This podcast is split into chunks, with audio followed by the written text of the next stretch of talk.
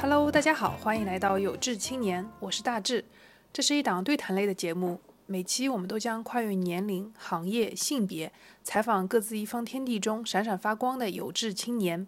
切莫小觑，人之意志。希望这个节目能让你听得开心，有所收获。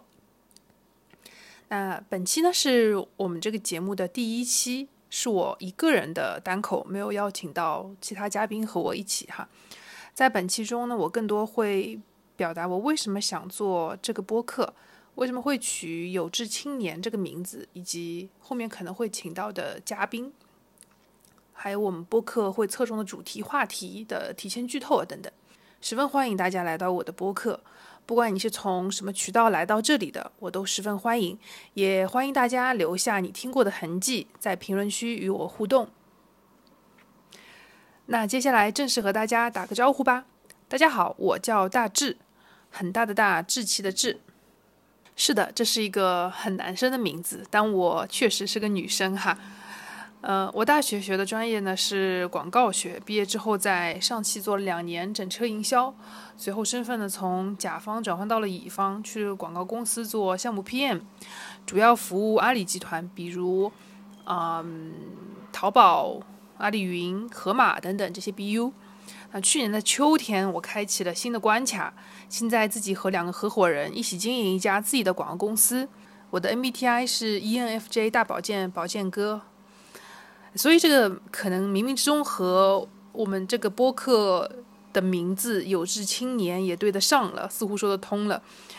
这边我稍微插入一下吧，对可能没有测过 MBTI 不清楚 MBTI 是什么的听友，简单解释一下。MBTI 呢是以心理学家荣格八个人格划分为基础的，之后有进行衍生的一个十六型人格的模型。如果你做了完整的官方测试题目之后呢，你会得到四个英文字母，就对应我的一个结论。我的测试结果是 ENFJ 嘛，四个英文字母呢分别对应四个维度。那我是 ENFJ。对应的释义可能是我是偏向外向的，非常能理解共情他人的利他主义，呃，热情坦诚的人。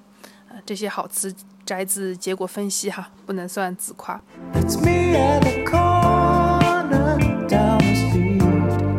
那我们就从为什么要叫有志青年开始吧。其实定这个名字之前，我们内部也做了一些讨论，也有做调研。与我自己就是定这个名字的时候，我其实还有一点小担心，或者内心有一些呃其他的声音。我会想说，呃，这个名字是不是不怎么酷？大家现在身处在躺平、内卷，嗯，渴望松弛的时代，有志青年会不会显得格格不入？这是我内心的一些小声音。但最后还是确定了这个名字，因为可能对现在这个世代不讨喜，但我我们也就只能做我内心真正想做的事情，说我想说的话。所以是的，有志青年呢是每期会有不同的主题，有不同领域有志的朋友、老师、前辈来和大家分享他们在坚持做的事情，他们的心之所向和心路历程的博客。我会聚焦事业、个人成长、心理健康，也会谈及职业规划、品牌营销。为什么每期会有不同嘉宾和主题呢？是我想要邀请更加多样化、不受领域的限制，给大家提供不同的观点或者启发。这边插入一个很有趣的小插曲哈，在定了这个名字之后呢，我就去和我们公司的创意聊了，想听听从他一个 copy base 的角度，他是怎么看“有志青年”四个字的。当然了，他的意见很重要啊，他是写了非常多文案，产出过非常多 slogan idea 的人，所以我很想听听他是怎么想的。我问他：“你觉得你会说自己是有志青年吗？”他就非常拒绝的，差点把“打咩”两个字写在了脸上。他他他跟我开玩笑说，这可能对他来说是一种侮辱。当然了，我十分了解他，我他是非常非常洒脱、很酷、很真我、很热爱生活，又很敏感的一个创意人。有志青年这四个字可能对他不是很合适，又可能有一些 heavy，有一些太重了。但我觉得肯定不是侮辱的，呃，侮辱这两个字打引号啊。其实每个人都是有志青年，当然每个人也可以有自己的一个理解，可以把有志青年理解成自己的一个坚持，一个心之所向。每个人他肯定在一个方面、一件事情上。有他的坚持，有他自己独有的意志，所以他非常的重要。只是有的人隐藏的比较深，或者自己没有察觉到。像孔子特别重视智，他说：“三军可夺帅也，匹夫不可夺志也。”孔子说：“不得中行而与之，必也狂倦乎？狂者进取，倦者有所不为也。”我翻译一下，意思是，孔子说他找不到奉行中庸之道。的人和他交往，那就只能和，也必须要和狂者、倦者交往。狂者是什么意思呢？狂者是敢作敢为的，卷者呢是洁身自好、有所不为的。孔子他特别喜欢狂卷的人，包括呃郭沫若，他也非常允许并鼓励欣赏狂卷的人，狂特别是狂卷的青年。因为他说这是一份非常可贵的心智，是成长发展的原动力。第二个，我是想谈谈为什么想在这个节点重开播客。对的，是重开。其实这不是我的第一档播客了。嗯，大概在三年前，我和我的朋友也是同一家公司的同门，在小宇宙里面开了一档双人的播客。只做了一期呢，后来就因为工作太忙，就不了了之了。前面有提到，我现在是在创业阶段嘛，呃，不说别的，一些内在的一些变化，呃，最直接的外在可见的一个变化是，毋庸置疑，我的时间变多了，啊，我可支配、可调整优先顺序的时间也变多了，也在大概嗯近一年中也遇到了非常多真诚、有力量。并且充满善意的朋友，他们有做艺术展览的朋友，他对细节的考究甚至到了布展时候的电路走位、灯光冷暖强弱，也有采访过五百多人的奢侈品品牌的研究员，也有目前在做呃艺术疗愈、心理咨询，还有冥想修行十几年的老师，所以在和他们的聊天。沟通的过程中是非常非常长心、非常畅快的，发生过好几次灵光一现的时刻，或者被他们的想法、他们心中的愿景感染到的时刻，包括现在回想起来也历久弥新。所以我想要分享出来，让更多的人感受到不同人身上的人格美好与力量。当然，最好也能收获一些信息，减少一些焦虑。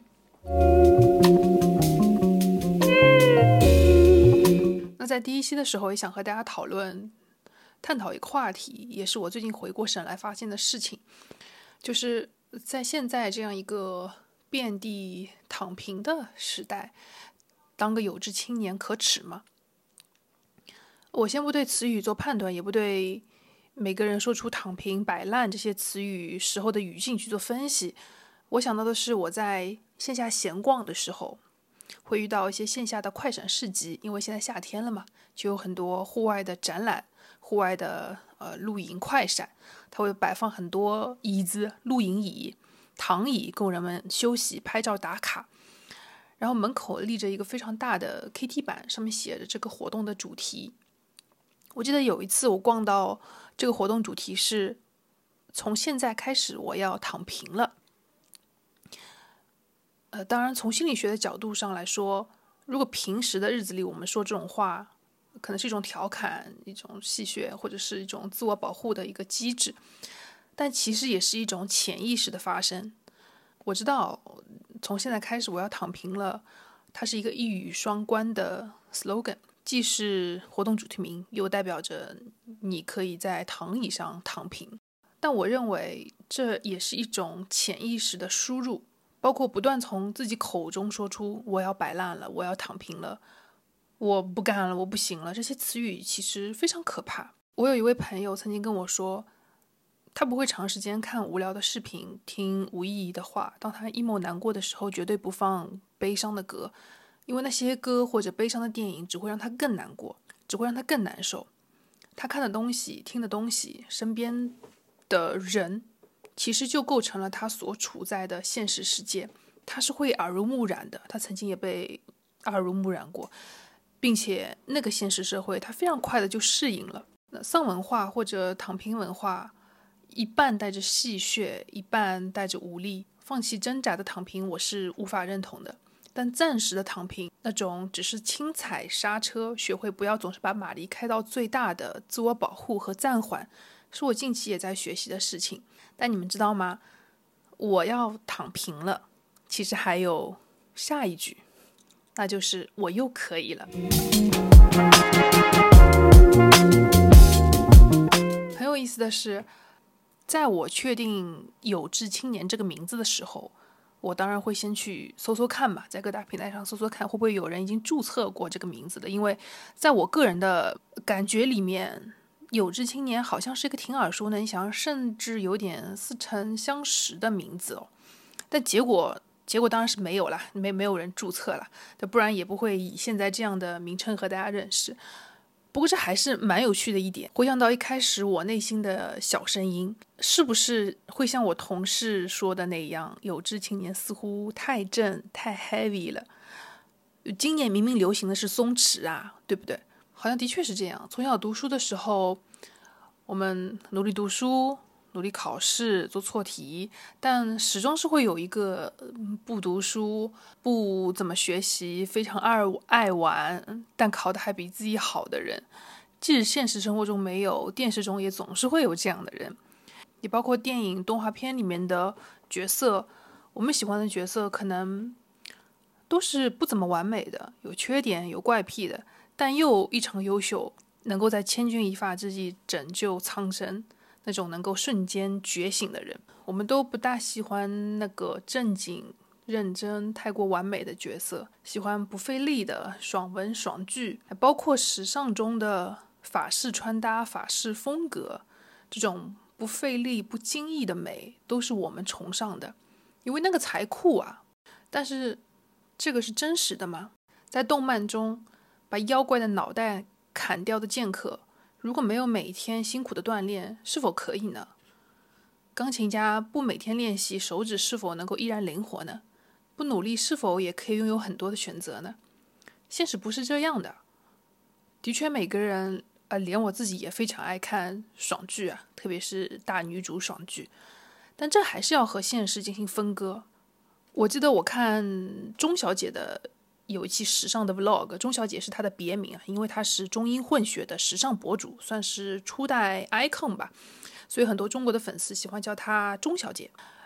我记得有一期节目是她去到一个法国时尚编辑的家里，主题类似是教教她正式教教她最正宗的法式穿搭。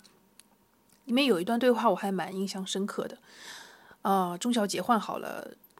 条经典的法式条纹衫，经典的牛仔裤，非常简约。搭配好了之后呢，钟小姐问了这个法国时尚博主一个问题，她说：“啊，我有个问题，你们会去健身房吗？会的吧？那你们去健身房的时候，里面是穿运动衣服，然后外面裹着大衣吗？”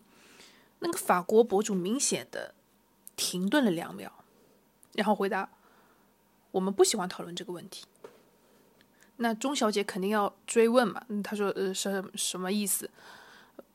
这个法国时尚博主就又再说了一次，他说：“啊，我们不喜欢讨论这个话题，因为当然，我们当然是会锻炼的，当然是会去健身房的，但是我们不会去讨论这一些的。所以，不经意、轻松的美，其实也是有修饰、有搭配的过程的。美好的结果，美好的样子。”也是有之前的时间积累，日复一日的努力才得到的。即使还没到，那也不要否定那存在的意义。不食人间烟火当然很美，但人间烟火也同样很美。小觑，人之意志。我特别喜欢这句话，总感觉非常的鼓舞我、鼓励我，告诉我别小看自己，你有无限的可能。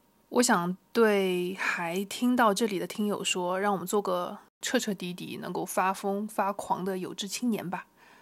志不在大，过好每一天，它都是一件非常非常了不起的事情。如果曾经的努力的路是一个人走的话，那请你相信，许许多多的人，包括我自己，我们很多的伙伴朋友，也都同样走在自己前行的道路上。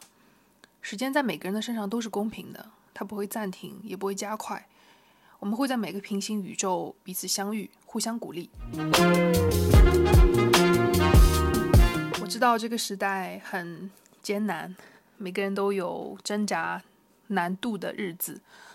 那最后，我想念一段一直藏在我收藏夹里的一段话，呃，也是我很喜欢的一本书，是来自天体物理学家尼尔·德格拉斯·泰森的一本名为《把宇宙作为方法》的书中的一段话。我觉得希望分为两种，一种是宗教式的，比如说人们会祈祷。或者举行某种文化仪式，借此祈求事情变得更好。但还有另一种希望，它需要你尽力了解真实的世界，运用我们的智慧让事情变得更好。在这种情况下，希望是由那个付出努力的人带到这个世界上来的。所以，是的，宇宙的确想杀死我们。不过，从另一个方面来说，我们每个人都想活下去，所以我们不妨一起想想办法，让小行星改变方向，寻找治疗下一种致命病毒的良方，削弱飓风、海啸、山火的危害，如此等等。只有受过科技技术教育的公众共同努力，才有可能实现这些目标。这样的希望真切地存在于地球上。比祈祷或者自省管用得多。真诚的，尼尔·德格拉斯·泰森。